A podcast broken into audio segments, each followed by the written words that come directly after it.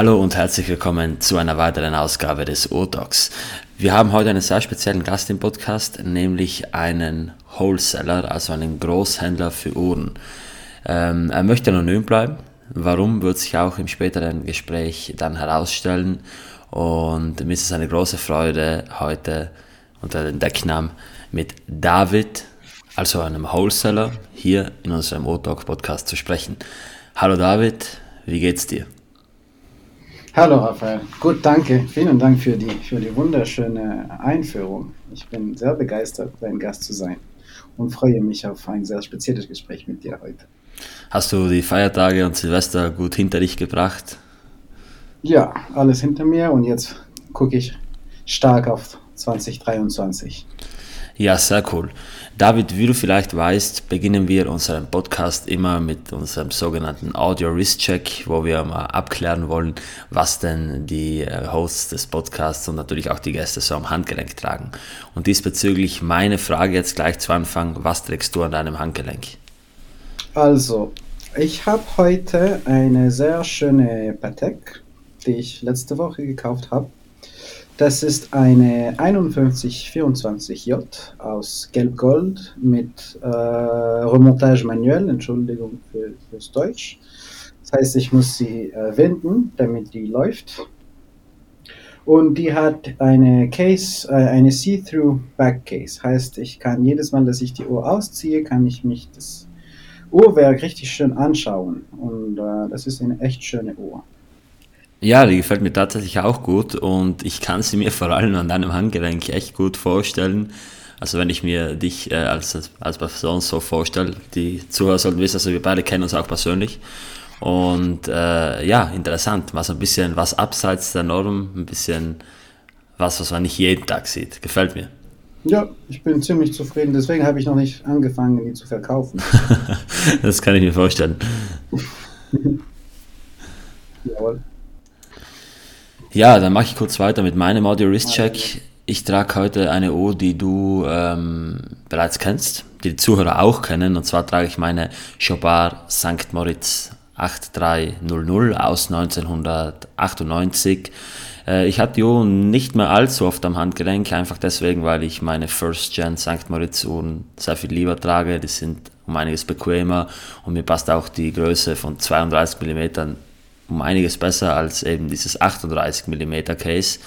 Aber ja, das ist die für die heutige Aufnahme. Und ja, ähm, David, erzähl uns mal so ein bisschen, hol uns mal ein bisschen ab. Was ist ein Großhändler? Wie bist du dazu gekommen und äh, wie sieht das so aus? Wie kann man sich die Arbeit als Großhändler vorstellen? Gib uns da mal bitte so ein bisschen eine Einführung. Also, ich bin ein Uhrenhändler und äh, ich, mir, mir, mir fällt das Wort auf Deutsch jetzt.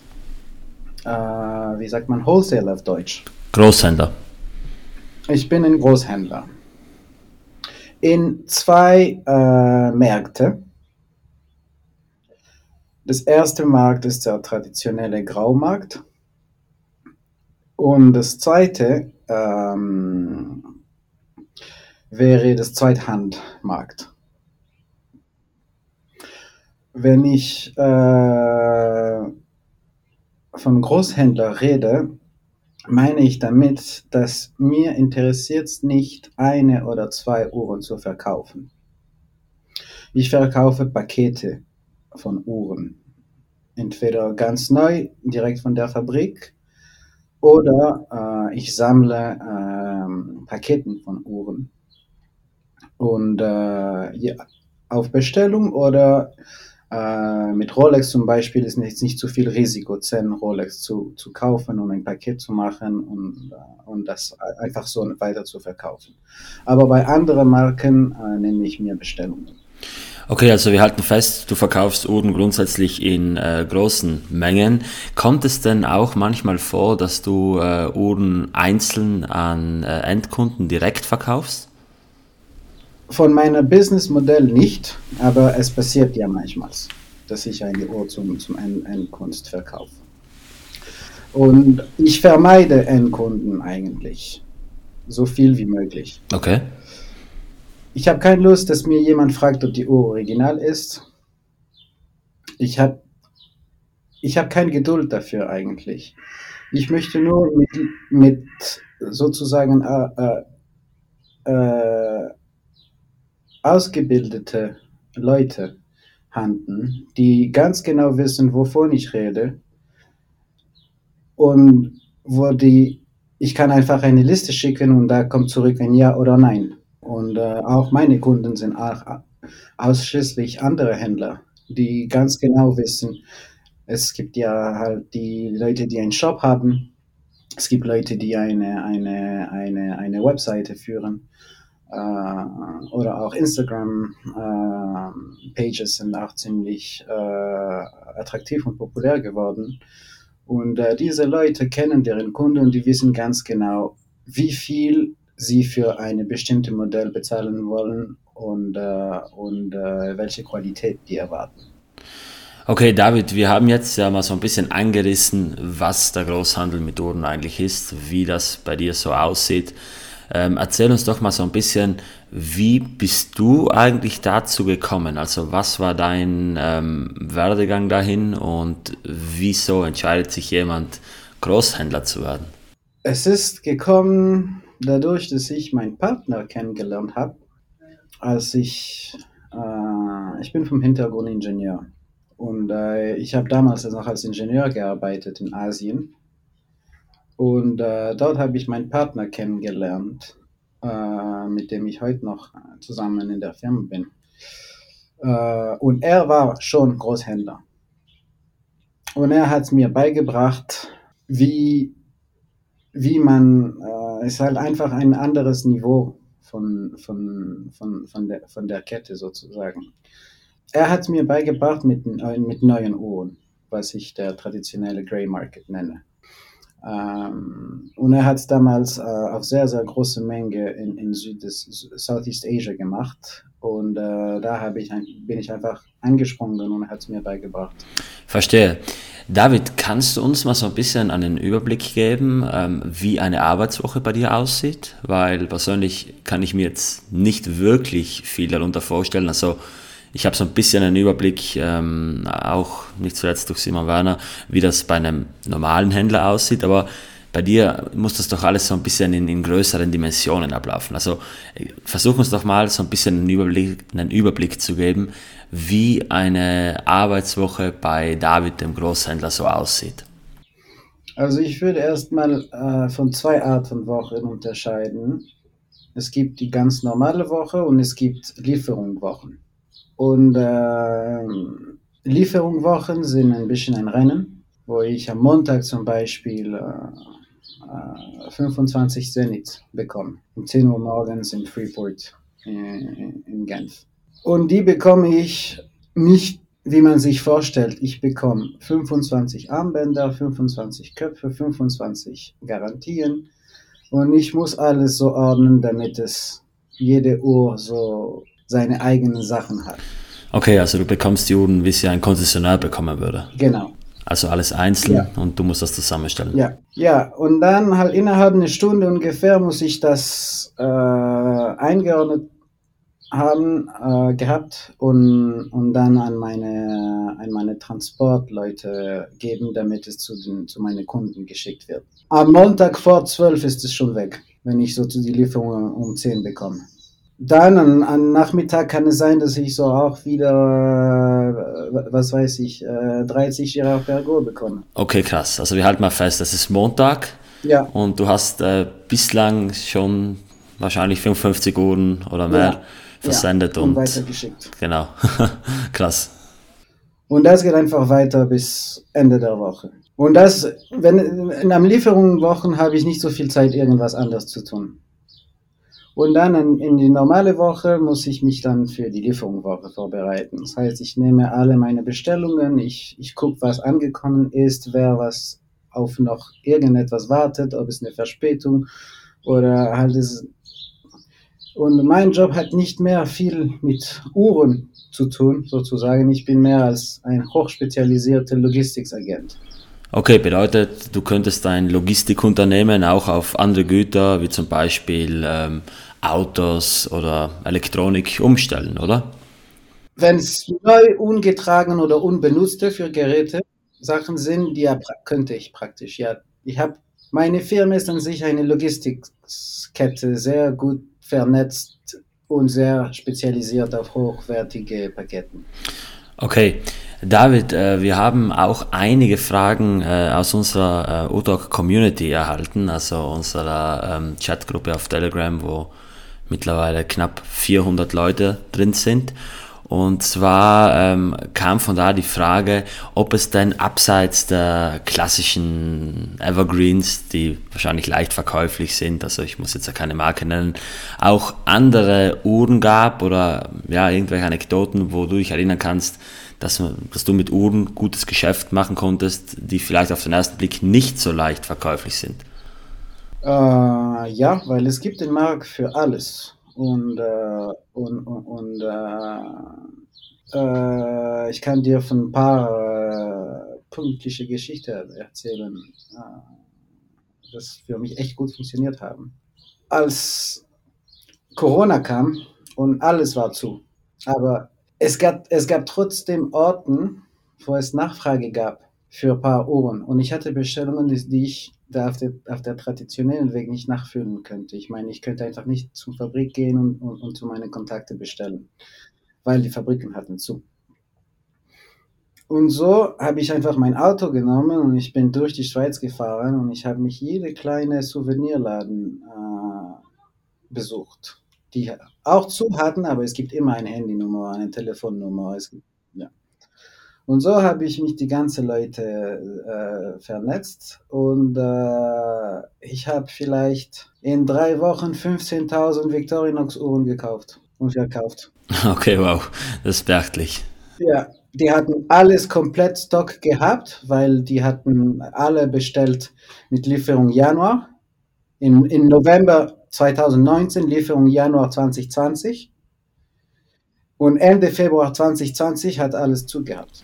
Ja, ich erinnere mich. okay, ja, beeindruckend. Und wie ging das dann mit dem Verkauf? Hast du dann irgendwie Kunden suchen müssen oder? Eine Kunde.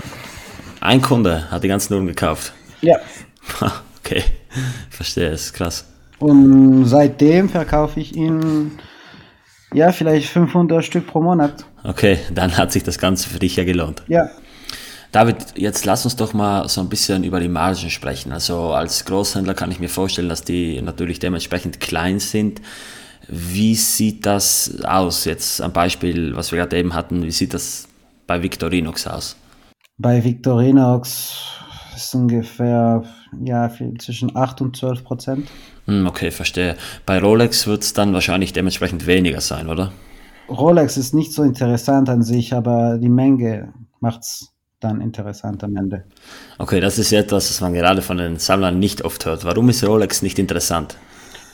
Diese, du kannst sie immer verkaufen und du verlierst selten Geld mit einer gut gekauften Rolex. Aber du kannst sie nie gut verkaufen. Ich habe mittlerweile aufgehört mit, äh, mit den modernen, ungetragenen Sportmodellen und das ganze Unworn 2022, mittlerweile 2023 mache ich nicht mehr, weil die Preise fallen runter zu schnell. Schneller als meine Logistikskette. Da hast du natürlich recht. Das hat man gerade in den letzten Monaten relativ ja, eindrucksvoll demonstriert bekommen, dass die ja. Preise eben nicht nur nach oben gehen, wie, äh, wie es ja, oft prognostiziert wurde. Wie stehst du dazu? Also wie stehst du als Großhändler zum, zum aktuellen, ja, ich will jetzt nicht Preisverfall sagen, weil das ist es ja so gesehen nicht, aber wie stehst du als Großhändler zur aktuellen Korrektur? Ich sehe es ein bisschen philosophisch, weil ähm, die ganzen Uhren, die, die sehr hoch, sehr schnell gegangen sind, äh, sind die ganzen Uhren, die man als, als erste Uhr, als erstes Einstieg in der Uhrenwelt immer sieht. Oder kann, äh, weißt du, was ich meine? So wie ein Initiation Knowledge. Und ähm, die letzten Jahre war Geld äh, günstig Das heißt, du könntest einen Kredit aufnehmen, du könntest, äh, du, du könntest äh, Sachen verkaufen ziemlich schnell. Äh, und äh, wir liegen jetzt bei Preise, außer vielleicht die Patex äh, und Royal Oaks, aber alles, was unter 35.000, 40.000 war. Was eine, eine Summe, die, die sozusagen äh, einsambar ist. Verstehst du, was ich meine? Und, äh, und die liegen alle bei, bei, bei Preise, die, die, die für jemanden, der wirklich will, kann, kann, kann, kann diese Person das hinkriegen, 15, 20, 25.000 Euro zu sammeln. Und das heißt, es ist, es ist attainable. Also wir reden jetzt nicht von Komplikationen, Grand Komplikation Patek mhm. für, für, für eine halbe Mille oder, oder solche Sachen. Wir reden von, von etwas, was wirklich kaufbar ist und auch von einer Klasse von Leuten, die sich lieber sowas holen als, als Kredit für eine Wohnung. Ja, das hat man ja auch gesehen, dass wirklich Leute Uhren, in Uhren investiert haben. Es gab ja auch von äh, verschiedenen Händlern eigene Investmentberatung, also ab einem bestimmten oh Geldbetrag, ab, keine Ahnung, lass es 100.000 Euro sein, konnte man sich beraten lassen, wie man ein Portfolio aufbaut ähm, ist ja nachvollziehbar. Ich meine, man hat, schau, äh, zu einer gewissen Zeit, du hast ja als Händler wahrscheinlich hättest du profitiert davon, wenn du die Uhren nicht verkauft hättest und einfach gewartet hättest. So. Also wenn du, keine Ahnung, man hat ja oft gesehen, dass Händler eine Uhr für 10.000 verkauft haben und zwei Monate später haben sie die gleiche Uhr dann wieder für 12.000 angekauft, um sie dann wieder für 14 zu verkaufen. Das ist jetzt ein bisschen übertrieben, aber, aber du weißt schon, was aber ich meine. Das war tatsächlich so. Ja, und wir haben ja alle, also wir ist vielleicht so ein bisschen weit gegriffen, aber man ist ja grundsätzlich davon ausgegangen, dass das so weitergehen wird. Weil man hat ja immer wieder davon gesprochen, ja, werden, wird die, die Blase platzen und so weiter. Und alle meinten, nein, schau dir an, wie die sich die Preise entwickelt haben. Die sind immer teurer geworden, immer teurer, immer teurer. Und jetzt, äh, ich sag mal so, wer sich irgendwie eine Pepsi für 30.000 gekauft hat, als Investment, ähm, ja, ouch, im wahrsten Sinne des Wortes. Das ist schon, ähm, ja. Eine teure Frisur. Ja, im wahrsten Sinne des Wortes. Also deswegen, ja, aber ich stimme dir dazu. Also wie gesagt, das hängt natürlich auch mit der wirtschaftlichen Lage zusammen und in dem Moment, wo bei den Uhren nicht mehr so viel Geld gemacht werden kann, sinkt einfach auch, auch das öffentliche Interesse. Mhm. Weil natürlich, wenn man jetzt hört, man kann mit, mit Rolex äh, Profit machen, kaufen die Uhr für 20.000, äh, ist danach 30.000 wert, dann, dann kauft das jeder, egal ob es ihn ja. interessiert oder nicht. Aber genau. wenn die Uhr jetzt danach nur noch 21.000 wert ist, dann überlege ich es mir zweimal, weil ich meine, als Privatperson, wenn man jetzt irgendwo die Preise sieht und so, dann darf man nicht meinen, dass man irgendwie gleich für Chrono-Preise verkaufen kann. Weil das sind ja in erster Linie nur mal, äh, ja, Askings. Ja, und äh, und dann die sind diese ganzen Leute, die, die, die reich in Uhren waren, mhm. äh, sind dann gleichzeitig auf den Markt gekommen und wollten die verkaufen im März. Ja, da gab es eine, eine, direkte Flucht, oder? Konntest ja. du davon auch profitieren? Also kaufst du auch bei Privat an? Also wie gesagt, ich habe seit März letztes Jahr, in 2022, habe mhm. ich aufgehört äh, mit äh, neuer Rolex. Und einfach weil einfach weil es so, so ja, enorm äh, verfügbar äh, ist, oder? Ich habe zwei, zwei Klassen von Klienten, von, von Kunden sozusagen. Die eine zahlt, wenn die, wenn sie die Uhren bekommen und andere zahlen im Voraus, je nach. Okay. Äh, und ich habe verschiedene Preise für beide. Mhm. Aber die meistens, die meiste, die mir Rolex kaufen, damals, gekauft haben damals, äh, waren fast alle Pay on, Pay, on, Pay on Receiving. Okay.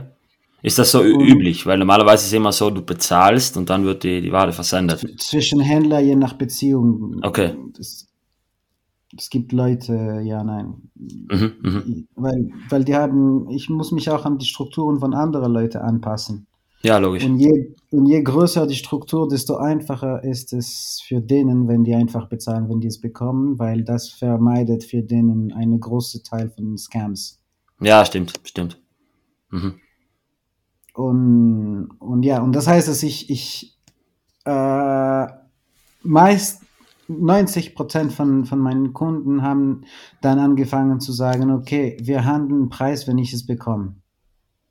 Okay.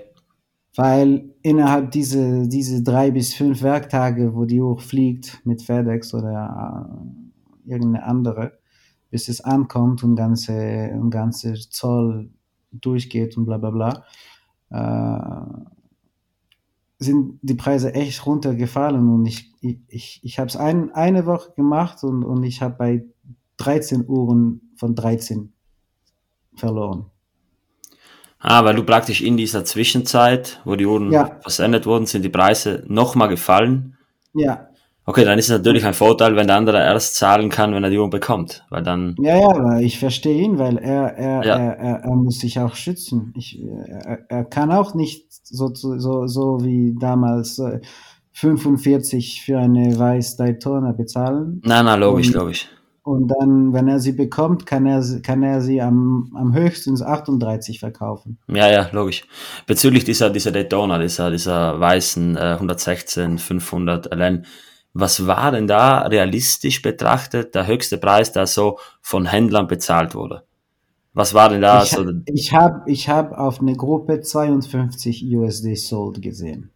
Also unter Händlern wurde die Uhr für 52.000 Dollar verkauft. Das ist das Höchste, was ich gesehen habe. Okay, das ist, das ist krass. Und jetzt ist natürlich, äh, ja, nochmal, nochmal eine, eine andere, eine andere Situation. Und Ich hab- ja, Ich habe gestern zwei Angebote bekommen für 22. ja, also man sieht schon mal, wie das, wie das runtergeht. Auch die, auch die, ähm, die 116, 520, also das, das Vorgängermodell, die sind ja auch schon unter 20, oder? Mittlerweile 19. 19. Ja, ja. Hab Und wie heute siehst- 19 gekauft. Wie, wie, wie siehst du das jetzt auf, auf, aufs folgende Jahr? Was ist da von dir so, so eine Art Prognose? Glaubst du, es wird noch, noch weiter runtergehen oder? Also, als ich angefangen habe, war die Submariner mit Papers äh, 5000. Äh, Großhändlerpreis, wenn du so 10, 15 Stück gekauft hast, vielleicht für 5, für 4, 6. Aber Händlerpreis war 5000 und Endkundepreis äh, ja 6, 6,5. Und die Day-Date war 7. Preis von Gold plus bisschen, plus bisschen was. Mhm. Also wirklich, du hast sie auf, auf, eine, auf eine Waage gemacht und, und das war der Preis. Plus bisschen Okay. was. Interessant. Das war Aha. der, der, der, Daily. Außer die, die, die, die außergewöhnliche Dials, die haben immer gute Preise geholt. Mhm. Certi, Stella und so weiter. Genau, genau. Mhm. Aber eine Champagne Day Date war einfach ja Preis von Gold plus bisschen was. Krass. Auch in gutem Zustand oder nur die Ja, runtergerockt? das ist egal. Egal. Okay. Ja, das war Preis von Gold plus bisschen mehr. Okay. Und dieses bisschen mehr war halt der Zustand. Aha. Zwischen 500 und 1000 Euro dazu. Welches Jahr sprechen wir da jetzt? Das war um 2000, 16? 2016, ja. Ich habe erst heute einen Screenshot gesehen von 2016. Da wurde eine 42042 Vacheron Overseas First, äh, First Edition 1500 Euro Fullset verkauft. Ja. Ja. Also, Nautilus war auch so. wahrscheinlich, gell? Ja. 3, 4, die, die, die, die 3800 und solche Sachen, ja. 3, 4, 5. Muss man sich mal vorstellen. Also damals alles noch sehr, sehr günstig. Ja. Wenn man alles gewusst hätte. Ja, natürlich. Das hat keiner absehen können. Und ich glaube, Mhm. äh, es ist ja immer noch so, dass man links und rechts gute Deals machen kann. Also ich meine, natürlich, wenn du jetzt irgendwie willst, ein krassen, krasses Schnäppchen machen bei einer Submarine, dann viel Glück, Ja. weil jeder, jeder kann googeln. Auch die alten Leute haben mittlerweile Internet. Ja. Aber ähm, ja, gerade so bei, bei so ein bisschen Nischenprodukten, Nischenuhren, da lässt sich schon immer noch gut äh, was machen. Was war denn eigentlich so deine, dein, dein, dein bester Kauf im Sinne von deiner besonderste Uhr? Also das, was dich, das, was dir am meisten in Erinnerung geblieben ist. Mm. Als ich mit Vintage angefangen habe, Mhm. äh, ich habe zum ersten Mal ein Paket von 20 Datejust gekauft, 16014. Okay. Alle Silver Dials, paar, paar Linnen und eine, und eine dunkelgrau.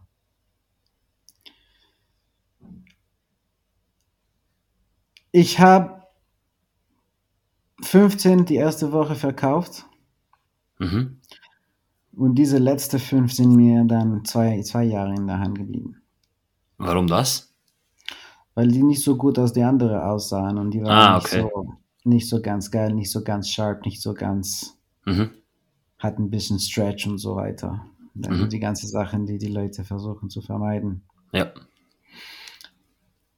Und mein Fehler war, die nicht in Paket, nicht, ich habe Pakete von fünf gemacht, dann habe ich, mir hab ich mir gedacht, ja, ich verkaufe dann diese letzte fünf zum höchsten möglichen Preis. Okay. Aber an sich müsste ich für, für diesen Deal, für meinen Gewinn, ein Jahr warten. Mhm. Bis ich die letzte von dieser fünf verkauft habe, hatte ich keinen Gewinn. Also die, die zwei letzte von dieser 20 nicht verkauft hatte, hatte ich keinen Gewinn. Also du hast das ganze Set dann im Endeffekt ja, äh, ja für, für, für null so verkauft.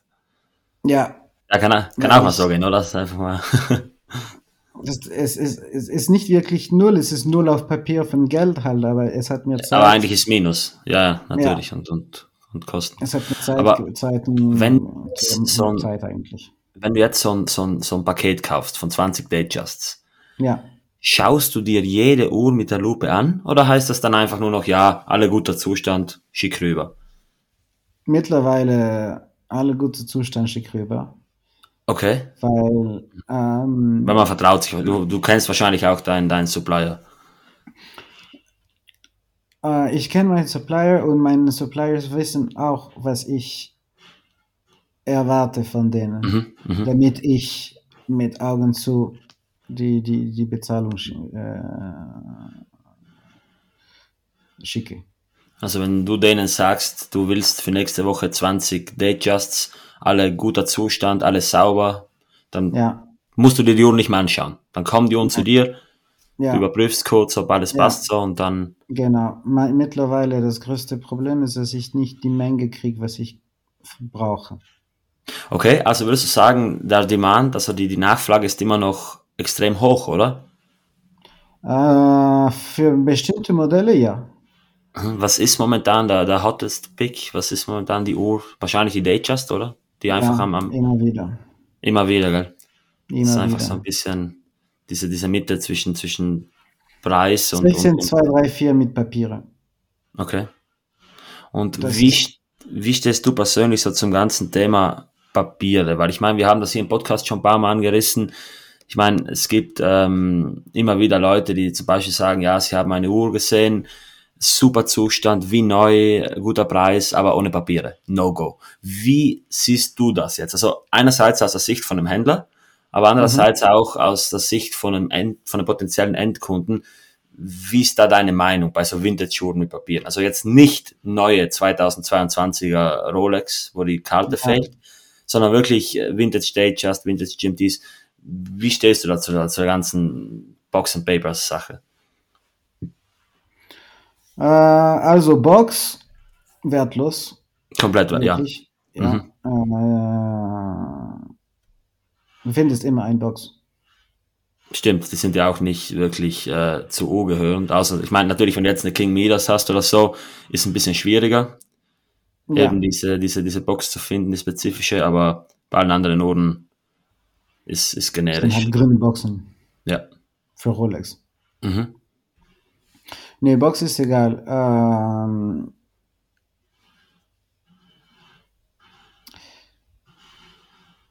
eine Uhr mit Papiere ist einfacher zu verkaufen. Das ist das Einzige, was ich zum Thema sagen kann. Okay. Ja, Ja. verständlich. Das ist das Einzige. Aber für dich persönlich zum Beispiel, Interessiert mich nicht wirklich, ob die Papiere oder nicht Papiere hat.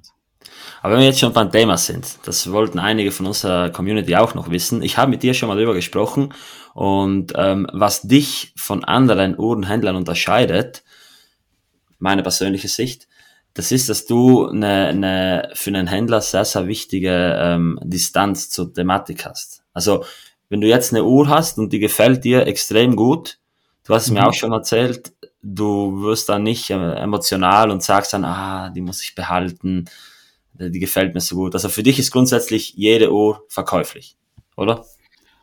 Äh, ja. Ja, außer sind Geschenke. Ja, okay, verständlich. Also so Erbstücke und Geschenke, das muss man nochmal Aber das unterscheiden. gehört mehr zu, zu, zu Klasse Erbstücke oder Geschenke als Mhm. Uhr an sich. Und, und da wird, da wird uns, da wird äh, jetzt den, den lieben Nessie aus unserer Gruppe mal interessieren, ähm, welche Uhren hast du selbst? Was, was hast du so in, Äh, deiner, in deiner Sammlung, wenn du überhaupt eine Sammlung hast? zurzeit habe ich eine, eine Tudor, Mhm. eine Black Bay, die blaue. Was habe ich noch? Das war's. Also im Endeffekt One Watch Collection. Und ja, natürlich, also du, du hast immer schöne Uhren um dich rum, deswegen macht es natürlich auch nicht so viel Sinn. Und wie sieht's bei der Tudor aus? Hat die für dich eine, eine Bedeutung oder Ich habe sie gekauft, damit, damit, ich, damit ich eine Pepsi bekomme. Ah, okay. Sie die Bedeutung, okay. Und die Pepsi, wäre die dann auch äh, direkt zum Weitergeben oder wäre die dann äh, für dich Die ist privat? weg halt. Die ist weg seit. Ah, die, hat, die hast du schon bekommen. Ich war im, im ich war auf Urlaub letzten, letzten Sommer in einem Shop und, Mhm. und da habe ich eine Pepsi auf die Vitrine gesehen und ich war so, ja, was, ich möchte sie haben. Dann war so, ja, möchten Sie auch noch eine andere Uhr kaufen? Dann war ich so, ja, was gibt's? Dann Mhm. habe ich die blaue Tudor gesehen. Ich war so, ja, wieso nicht? Ja, ich traue jetzt und ich habe die blaue Tudor die ganze Zeit getragen. Ah, okay, du konntest praktisch die Pepsi direkt mitnehmen. Ja, Okay, ja, ich die auch noch das, eine wenn, du das, wenn du das jetzt den Aber ich habe auch noch eine, noch eine, noch eine Kette gekauft. Ja, okay, fair, fair. Also wenn du das in Deut den Leuten in Deutschland erzählen würdest, da, da gibt's ja ähm, mittlerweile ja ries riesige Diskussionen, wie man an seine Rolex-Uhren kommt. Aber ich habe es auch von anderen gehört, dass die irgendwie, In Deutschland bekommt ihr keine Rolexes, die habe ich schon längst gekauft. ja, eine gute Aussage. Ja, wie sieht's bei dir aus? Hast du selbst eine Grail Watch? Hast du eine, eine Uhr, die du für dich selbst Hatte unbedingt ich haben mehrere, habe ich mittlerweile gehabt und verkauft. Und jetzt aktuell keine mehr, oder? Mm, Ich habe meine Augen auf dem Mercator, Ja, ja, okay, verständlich. aber ist zu nisch und zu, zu, zu schwierig zu ver. Ich würde mir lieber eine Wohnung kaufen. Okay.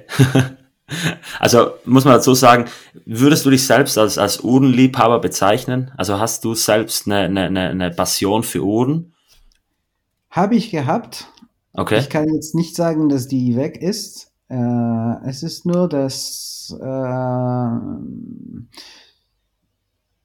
die Leute, die wirklich dieses Ur Uhrentraditionen und Savoir-faire und solche Sachen wirklich äh, haben, sind nicht die, die bezahlt sind. Wie meinst du das? Äh, es ist nicht der höchste und beste Uhrmacher von Glashütte, der die beste Lohn bekommt in Glashütte. Okay. Okay, das, Es das kann ich. irgendein Manager von einem Sales-Team sein. Ja, ja. Und, Ja. äh, und ja, und deswegen habe ich auch angefangen mit Vintage-Uhren, weil da weiß ich noch, dass das, das, das ist noch eine andere Geschichte vorher war. Da stimme ich dir voll und ganz zu. Ich habe das auch für mich im letzten Jahr nochmal so ein bisschen ähm, Revue passieren lassen. Also ich war ja eigentlich, oder bin es vielleicht auch immer noch irgendwo offen allen Uhren gegenüber, auch wenn ich mir Mhm. bei weitem nicht alle Uhren kaufen würde und auch nicht könnte natürlich. Aber mittlerweile bin ich zu einem Punkt gekommen, wo ich einfach sage, neue Uhren lassen mich kalt. So, weißt du, so eine, so eine neue Uhr, ich, ich gehe auch nicht mal in Uhrenläden rein. Ich bin früher gern in irgendwelche Boutiquen gegangen. Mittlerweile ist es einfach, erstens ist es unangenehm für mich, irgendwie komisch, wenn der Gegenüber dir immer auf Krampf versucht, was zu verkaufen. Und zweitens, die Uhren fühlen sich einfach auch tot an. Ich meine, das sind neue Uhren aus der Fabrik oder aus der Manufaktur. Ich hätte viel lieber eine Vintage-Show, man sagt, die hat eine, eine, die hat eine Story, die hat, die hat gelebt, die hat, äh, die ist irgendwie von jemandem mal gekauft worden. Man weiß nicht von wem, vielleicht weiß man es und deswegen, ich habe es hier schon ganz oft gesagt, aber mein, mein Way to go ist mittlerweile einfach nur noch zu den Auktionen zu gehen, wenn ich mir Uhren anschauen will. Also das ist einfach, Das ist man echt, das ist echt eine coole Beschäftigung. Ja, man sieht die jeder, interessanten Uhren. jeder empfehlen, an, an Uhrenaktionen Auktionen zu gehen. Und man muss nicht nur an, an Sotheby's, Christie's und Philips gehen. Ich meine, es gibt überall in jedem Land äh, kleine Auktionen, in Italien, in, in. Rom, in Mailand, in Berlin. In, in, äh, und da muss ich auch, euch auch empfehlen, kaufen zu gehen, weil dort in solche kleine Auktionen kaufe ich auch viel. Okay, interessant. Du kaufst also als Großhändler, kaufst du auch bei, bei Auktionen. Bleibt da die Zeit dafür, dass du da ins, ins Bieten reingehst und dann mitbietest? Weil ich meine, Ich gebe einen Befehl. ah, okay, du gibst da praktisch Und dein, dein Commission Bid ab. ja, und dann bekomme ich eine Antwort irgendwann per E-Mail, ja oder nein. Aber das macht dann wahrscheinlich nicht den Großteil aus deines Handels. Also immer mal wieder. Nein, das sind die Was, kleinen Stücken, wo ich drei, drei, vier Mal mein Geld mache. aber was, ah, okay, dann kaufst du da praktisch sehr, sehr nischige Uhren, wahrscheinlich sehr besondere Uhren, Ja, die irgendwo unterbewertet sind. Okay, ja. okay, interessant. Und wo kaufst du sonst noch ein? Gehst du selbst noch auf so Börsen? Also ich meine, Ich gehe äh, auf Börsen, aber da, auf Börsen meist, verkaufe ich meistens. mhm, Ähm, ja, ich kaufe eigentlich fast ausschließlich in, in, in, in Asien. In Japan, in äh, Zweithandel. In Japan, Südkorea und in Hongkong, aber in Hongkong aus, aus praktischen Gründen. Aber sind meine, meine südkoreanische und japanische äh, Leute, die einfach eine Office in Hongkong haben. mhm, mhm. Wo siehst du da den Vorteil, in Asien einzukaufen? Ähm, aus den Stereotypen, dass die Leute in Japan und Südkorea sehr gute, ihre Sachen in sehr gutem Zustand halten. Das merkt man auch bei den Autos. Also die, die importierten Fahrzeuge aus Japan und so weiter, die sind alle wie neu. Also nicht alle natürlich, aber, aber man, es fällt halt Ja, auf, dass die Leute aufpassen, ja. Ja, und die haben dort eine, eine sehr, sehr feine Technik und sehr hohe Arbeitsdisziplin. Und äh, wenn eine Uhr in Japan poliert wird, dann sieht sie echt gut aus. Und, und, und, äh, und wenn die, und auch, das ist auch eine japanische Art von, von Business zu machen. Wenn sie dir eine Uhr vorschlagen, dann geben sie dir auch Bescheid, jede Defekte und jede Sache. Mhm, Damit, okay. damit es No Return Policy geben kann. Ja, ich weiß, ich habe mal, ich habe mal gesehen, als eine Uhr aus, aus Japan verkauft wurde, dann waren Mhm. bei den Inseratsfotos, waren mit roten Pfeilen, jeder Microswirl war auf der Uhr markiert. Also die Ja, das hatten, für die Endkunden, ja, genau. ja, ja genau, aber die hatten jeden Kratzer haben sie markiert, also nicht im Sinne von gutes Licht, wir, schau wir schauen, dass die Uhren wie neu aussehen, nein, sie haben ganz hartes Licht, Ja, möglichst jeder Kratzer, jeder Gebrauchsspur musste markiert sein, damit ja, keiner was sagen kann. Und ja, dann natürlich gibt's auch keine Returns. Also wenn jeder genau weiß, was da abgeht, ja, dann genau. ja. Das Ziel von denen ist No Returns. Mhm. Und das gelingt Und, denen auch, oder? was? Und das gelingt denen auch irgendwo ziemlich gut. Ja, ja, ja. Und damit die No Returns haben können, dann muss, muss, muss es so sein. Ich bekomme eine kleine Beschreibung. Okay. Also du So, bekommst. Di Dial Dirty, Dial Dirty Bracelet 65% Stretch. Okay, interessant.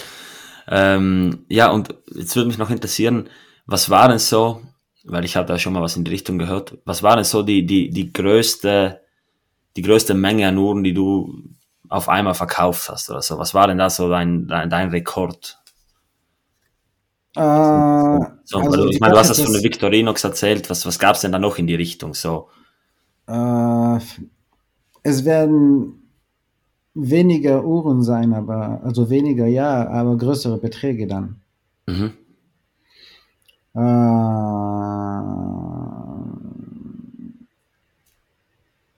also jede Weihnachten habe ich eine Kunde, der mir ungefähr 320 Frank Müllers kauft. jedes Weihnachten. Jede 1. Dezember.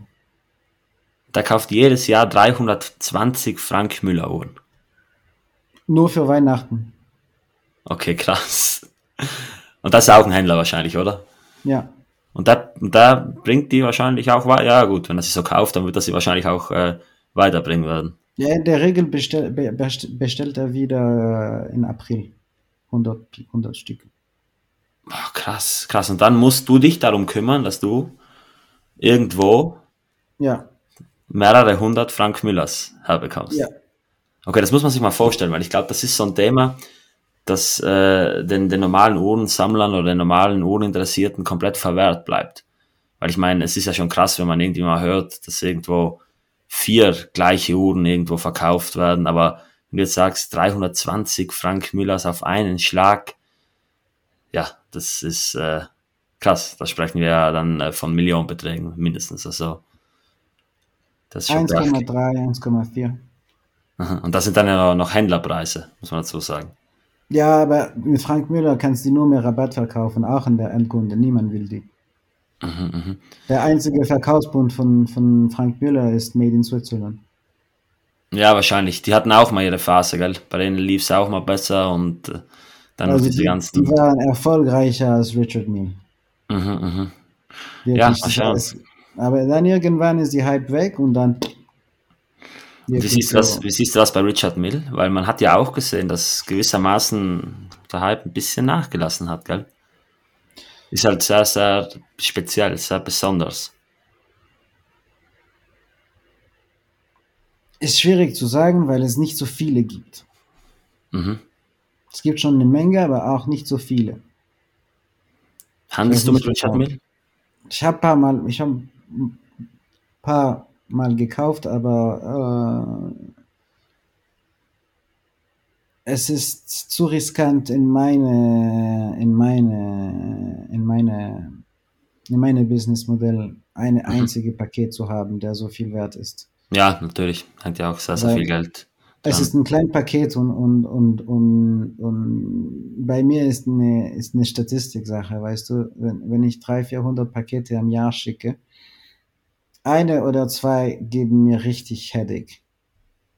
Okay. Und warum? Einfach weil, Statistik gesehen. Weil es, Ja. es, es kann nicht immer alles reibungslos laufen. klar. Und äh, wenn ich zufälligerweise eine dieser kleinen Probleme mit einem Richard Mill Paket habe, dann habe ich ein echtes Problem. Ja, natürlich, weil da sprechen wir dann gleich von, von Werten, die ein paar hundert äh, Dayjusts ausmachen. Also, Genau, und keine Versicherung und, Mhm. und du musst das, weil mit der Datejust, weißt du, ich, ich mache einfach Pakete, ich, weil so für die ganze Rolex-Sache, ich mache Pakete, die nie mehr als 120.000 sind. mhm. Wegen einfach auch. Da, ja, dann mache ich halt zwei, zwei Pakete, was Aha, durchmache. Aber du kannst nicht eine, eine, eine, eine 400.000 Richard Mill in zwei schneiden. Ja, schwierig. schwierig. Was willst du da machen? Ja. Gibt's, gibt's so gesehen Uhren, die du gern äh, handeln würdest, aber wo du nicht rankommst? Gibt's so Stücke, die, die, wo du riesigen, eine riesige Nachfrage hast, aber wo du einfach sagen musst, ey, ich, ich krieg die nicht, ich bekomme die nicht. Philippe Dufour. Ja, okay. Verständlich. Aber die, die würdest du auch so paketmäßig handeln, oder?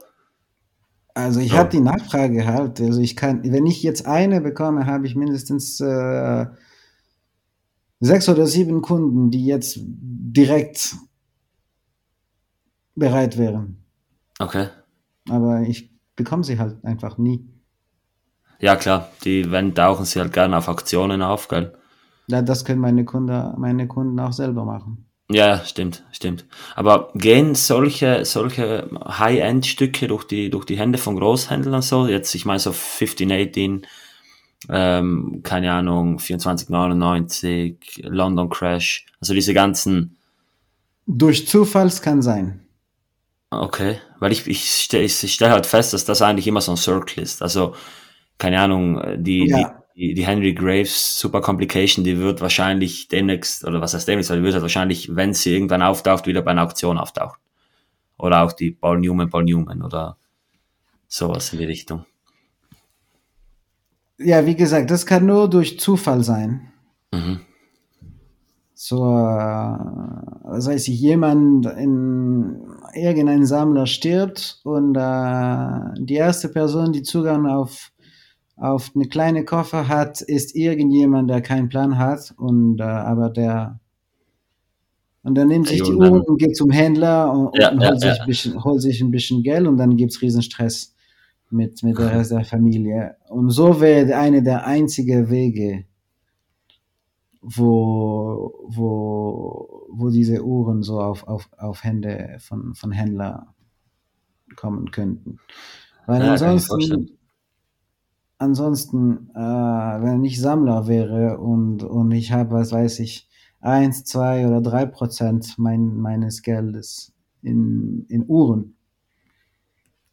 Und das entspricht, was weiß ich, fünf oder zehn Millionen äh, Franken. Äh, dann die Leute in meiner Familie, die das bekommen, ich würde mir die Zeit nehmen, denen ganz genau zu erzählen, was die bekommen. Ja, klar. Sonst kann es halt blöd enden. Also wie gesagt, ich will nicht wissen, wie oft da schon irgendwelche High-End-Stücke verramscht wurden, weil irgendwer sich von einem Händler über den Tisch ziehen lassen hat. Also. Ja. Ja, aber also ich weiß nicht, wie die, wie die, wie die, wie die äh, Gesetze in der EU sind, aber in der Schweiz, wenn du das machst und äh, es gibt so eine, das kann als Betrug gesehen sein. Gesehen, ich äh, ich habe in Österreich was davon mitbekommen, dass da man bei einem Verkauf irgendwie nicht weniger als die Hälfte des Wertes bieten darf, weil sonst ja. ist es ein Betrug, so in die Richtung. Genau, ja, ja, genau. genau. Ja, in der Schweiz ist das im Gesetz. Mhm. Aber, aber ja, so, also. Das aber die Frage, was sich daran haltet. Also das ist schon wirklich, äh, ja, was ich dich noch fragen wollte, jetzt so ein bisschen zum Abschluss. Mhm. Ähm, man hört ziemlich oft, gerade bei so Marken wie Breitling oder so, dass die äh, einerseits äh, in, den, in den Boutiquen davon sprechen, dass die Uhren ja bald Warteliste sind, dass äh, High Request, keine Rabatte möglich, äh, mhm. Investment und so weiter. Andererseits verkauft Breitling die Uhren nachweislich auch im Outlet mit, mit, ja. mit massig Prozenten. Wie siehst du das? Also wie siehst du das aus der Sicht von einem Großhändler? Was, was ist da die, was ist da der, der Plan dahinter?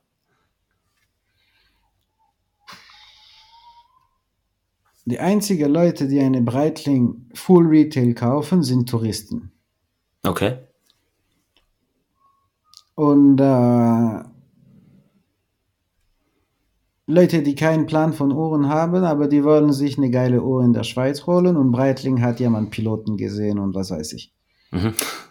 Navi Timer and, and, and whatnot. Äh, und äh, vielleicht es gibt ein paar Leute, die dann diese Sache glauben und die dann halt, um einen Navi Timer zu bekommen, kaufen dann eine extra Frauenuhr. Okay.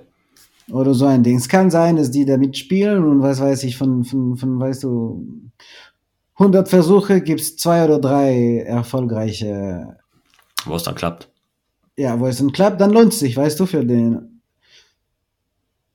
Brand Image und so. Pff, ist ein bisschen egal. Breitling ist eh für Piloten, weißt du, Leute, die zweimal geflogen sind und, und, und, und das war. Okay, du hast eine ziemlich starke Meinung dazu. Ich meine, ich, ich finde es selbst auch äh, fraglich. Ich meine, warum sollte ich eine Uhr für äh, Summe X kaufen, wenn die gleiche Uhr im Outlet äh, viel, viel günstiger ist? Also ich verstehe das. Du verkaufst eine, also ich, so, so wie ich das von meinen Kunden bekomme, du verkaufst eine Breitling, wenn es ein sehr guten Deal ist. Mhm. Ja. Das war's. Da muss, da muss passen, da muss das Ganze drumherum passen ja, dennoch, aber, aber ja. Sie, sie, sie, sie machen mittlerweile ja offensichtlich also ein paar Sachen besser, als sie die Jahre zuvor gemacht haben. Also wenn ich mich so zurückerinnere, da war Breitling ja mal äh, vor einigen Jahren noch ziemlich unbeliebt, wobei die waren ja in den 80er, 90ern, würde ich sagen, sogar über Rolex, so vom, vom, von der ja. Beliebtheit. Ja, mit den ganzen Quartz-Sachen. Ja, ja, das, das, das, das Die waren auch geile Uhren, diese ganze Quartz. Ja, bin ich voll deiner Meinung. Ja, und deswegen, ja, mal schauen, also wie das jetzt in Zukunft noch weitergeht so. Ähm, ich finde, es sind coole Uhren, sich, aber es ist ja, halt eine 2000, ich finde, es sind coole Uhren, aber du kannst sie nicht mehr, mehr als 2500, 3000 verkaufen. Das sieht man ja auch anhand der Preise, die dann auf dem Zweitmarkt verlangt werden. Also ich meine, das ist bei, leider bei vielen Uhren so, dass die einfach die Kostenliste ihren, ihren Luxuspreis und der realistische. Eine ich habe keine Ahnung, aber ich weiß, dass die Uhren nach dem Kauf bis auf ganz wenige glaub, Ausnahmen. Die Navy Timer ist 6,8. Ja, sowas, sowas. Und danach ja. ist es dann halt schnell wieder weniger. Okay? Jetzt, wenn ja, du mal Chrono also, 24 ja. checkst und ich meine, auch wenn die Leute dann zu dir gehen als Händler, ja. dann ist es schnell Zwei, weniger. Aha, aha. Drei vielleicht, wenn der nett ist. Okay, David, ich habe noch zwei abschließende Fragen an dich die mich jetzt interessieren ja. würden. Erstens deine Meinung zum Rolex CPO.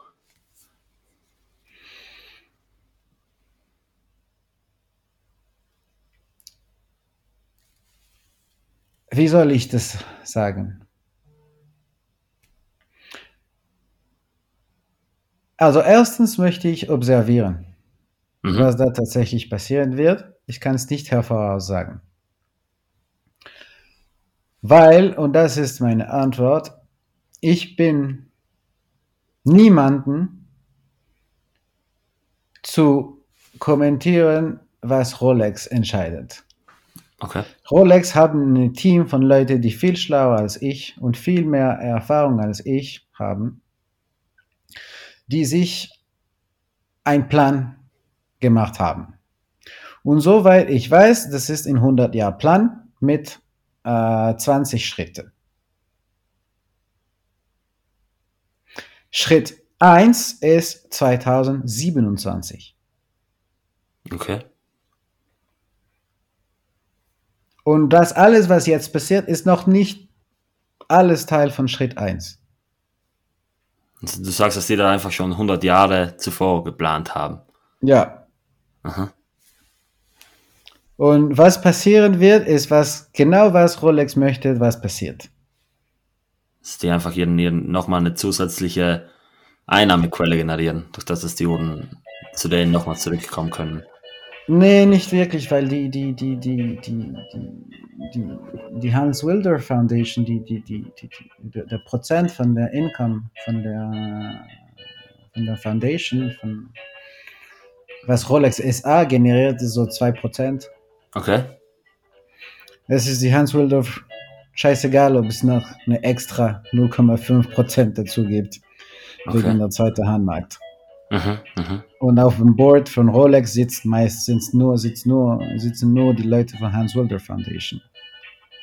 Und wo kommt das, wo kommt der Rest dann her? So die, die restlichen 98 Keine Ahnung, Immobilien, was, was die da machen. Ah, okay. Dann sagst du, dass, dass, dass, dass der ganze, die ganze Sache mit den Uhren macht 2% aus.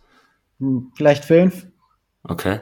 Ja, das ist beachtlich. Das ist, weil man muss ja sagen, das ist ja auch nicht wenig, wenn man sich mal so ein bisschen die Umsatz, äh, die, die Umsatzprognosen ans, ansieht von Rolex, die machen ja nicht wenig Geld. Ja, aber das ist auch dann wirklich nicht viel im Vergleich zum.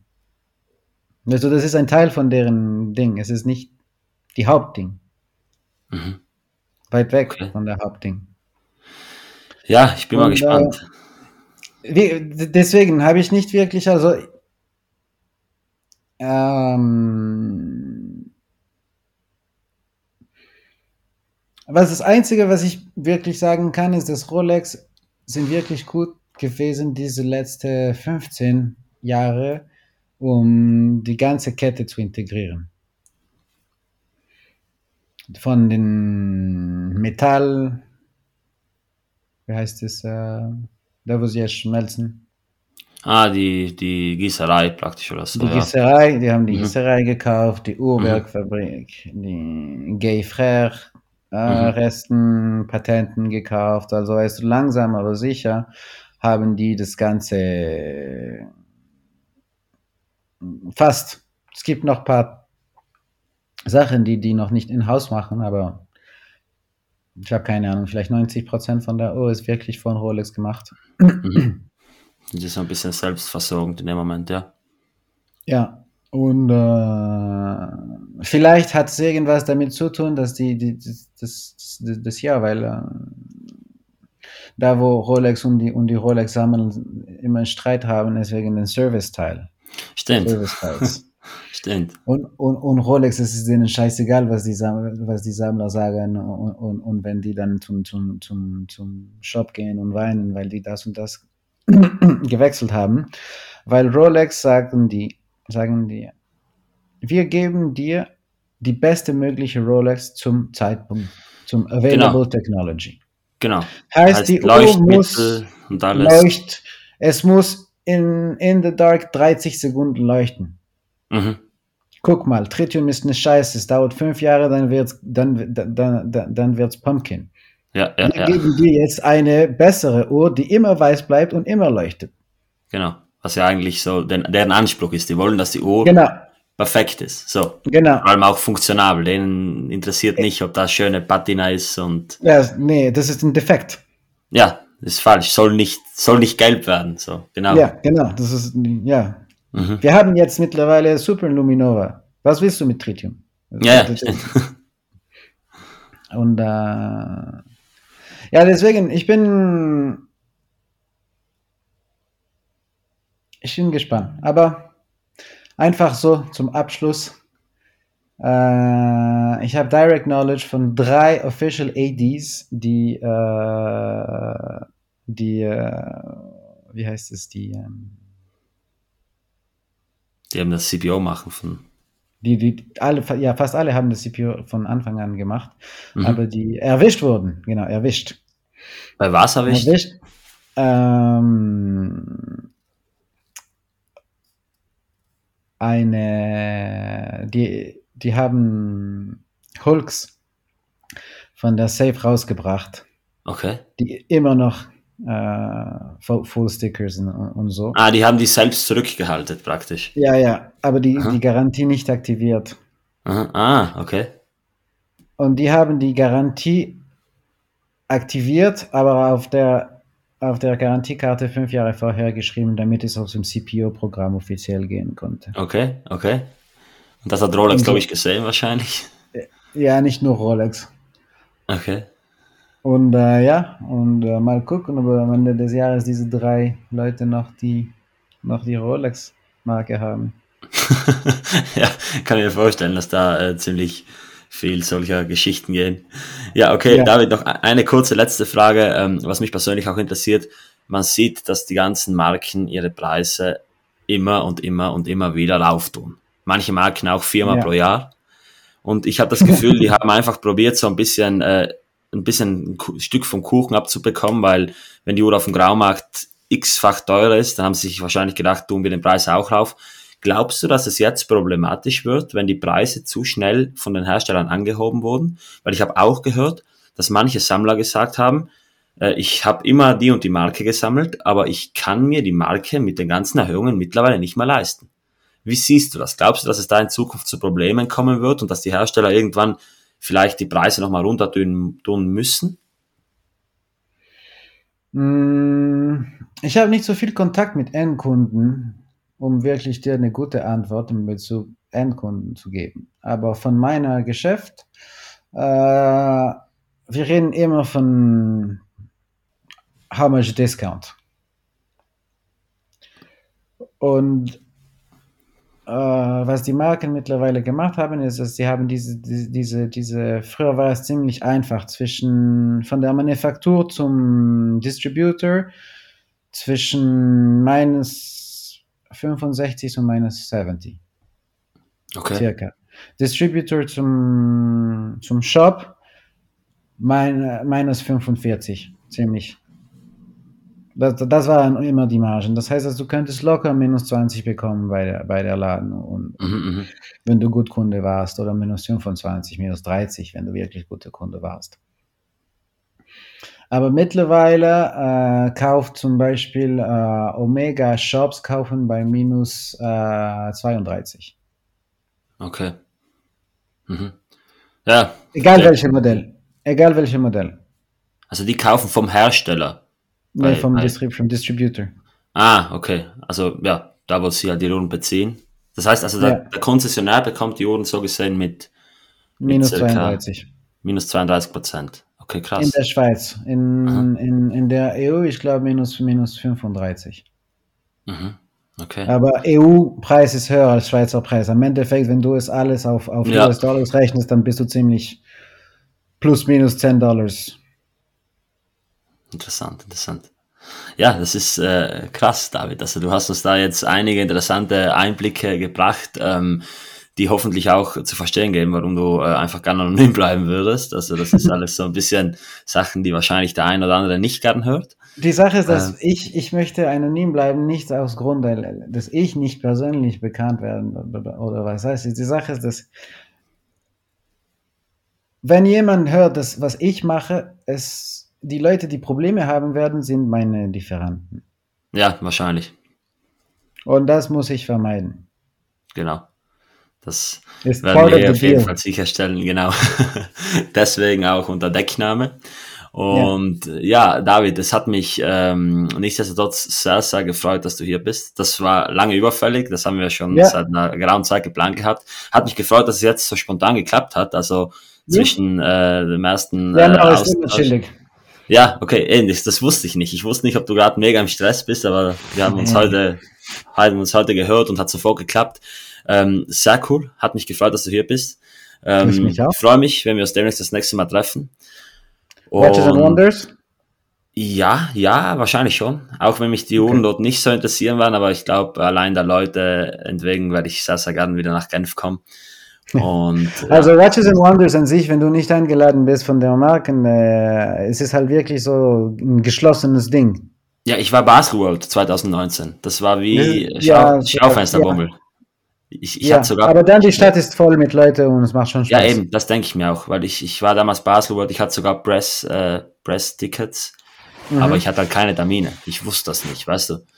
Und jetzt schauen wir mal, letztes Jahr war Watches and Wonders genau an meinem Geburtstag und die wollten mich nicht einladen. Ich habe gefragt, bei mehreren Marken auch so vom Podcast, äh, waren leider nicht interessiert, schade. Aber jetzt schauen wir mal. Und wenn es jetzt bei Watches and Wonders nicht klappt, dann einfach einen Monat später. Äh, Die Sache ist, Aktions- Watches and. Wonders Dinge, wenn es noch nicht voll mit Leuten ist, äh, ist da damit die, die, die, die Marken die neue Modelle vor, vor, äh, vorstellen und dass die, Mhm. dass die Shops die ganze Bestellungen machen. Ja, ja, eben. Aber die haben ja, die haben ja in 2023 auch einen, einen, einen ähm, Public Day. Also die Ja, haben, ja, das wird einen, über mega voll sein. ja, eben. Deswegen, den möchte ich gern meiden. Ich möchte gern am, am Ja, Journalist Day hin drauf. oder so. Aber schauen wir mal. Okay, David. also, Ja. ja. Du brauchst eine Pre Presscard. Ja, muss ich mir noch mal eine organisieren, weil, äh, ja, wie gesagt, erstes Mal Basketball war kein Problem. Bei der zweiten Edition haben sie dann gesagt, ja, you're not relevant enough. Aber dann wurde Basketball gecancelt oder abgesagt äh, wegen Covid. Also Not relevant enough. Weil, Ey, Bad, Bad. Karma. ja, aber das Äh, war früher, das war früher. No deswegen. wonder, no wonder, die sind pleite gegangen. Das war ein Million der Quadratmeter in Basel. Na, wirklich? Eine Million Eine der Million der Quadratmeter für die. Also das heißt, Rolex wollten 25 Quadratmeter Stand, das waren 25 Millionen. Plus Ah, das war, was die Messe verlangt hat von den Herstellern. Ja, Ja, da Ja. muss man sich das nochmal auf der Zunge zergehen lassen. Also ihr seht schon, liebe Zuhörer, wir haben hier bis zum Ende der Episode immer interessante Details vom lieben David. äh, und das könnte auch immer so weitergehen. Äh, Ey, ganz ehrlich, wenn das, äh, und ich bin mir ziemlich sicher, dass, dass es gut ankommt, dann äh, würde es mich sehr freuen, wenn wir irgendwann nochmal eine Episode machen. Ich glaube, du hast äh, Sehr auf jeden gerne. Fall sehr, sehr viele interessante Themen, die wir noch ansprechen können, die Sehr, wir sonst eigentlich immer nur privat besprochen haben, wo ich auch ziemlich... Aber lass uns, äh, lass, uns, lass, uns, lass uns Lunch in Milan nochmals machen dann. Sehr, sehr gerne, sehr, sehr gerne. Und dann, äh, Wir können die wir Aufnahme mit einer guten Pasta. ja, dann machen wir noch ein paar andere brisante Themen. Okay, David, ich bedanke mich bei dir und äh, überlasse dir noch das letzte Danke Wort. dir für die Zeit, hat mich gefreut.